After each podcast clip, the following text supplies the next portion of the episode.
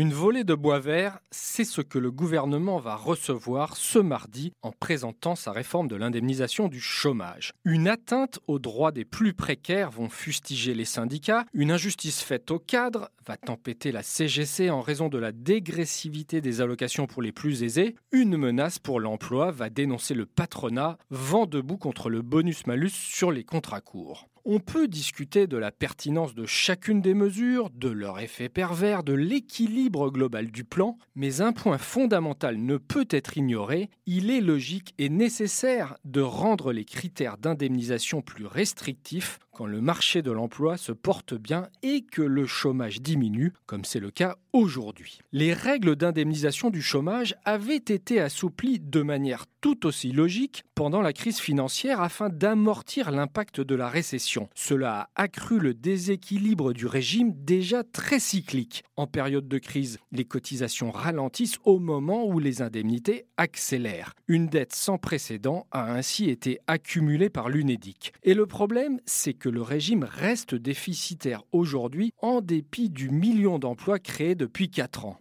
En cas de nouvelle crise, il se retrouverait dans une position de grande fragilité. Alors les partenaires sociaux ont une responsabilité importante, ils ont tardé à redresser les comptes et ils ont échoué à trouver un accord en début d'année. Mais l'État n'est pas non plus exemple de reproches. Il a fait barrage à toute mesure d'économie lors du quinquennat Hollande et il a rajouté de nouveaux droits pour les démissionnaires et pour les indépendants avec le gouvernement Macron.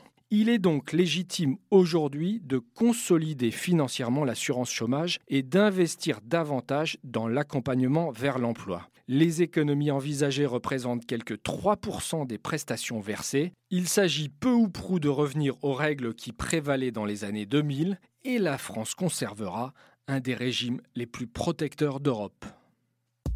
Retrouvez tous les podcasts des échos sur votre application de podcast préférée ou sur leséchos.fr.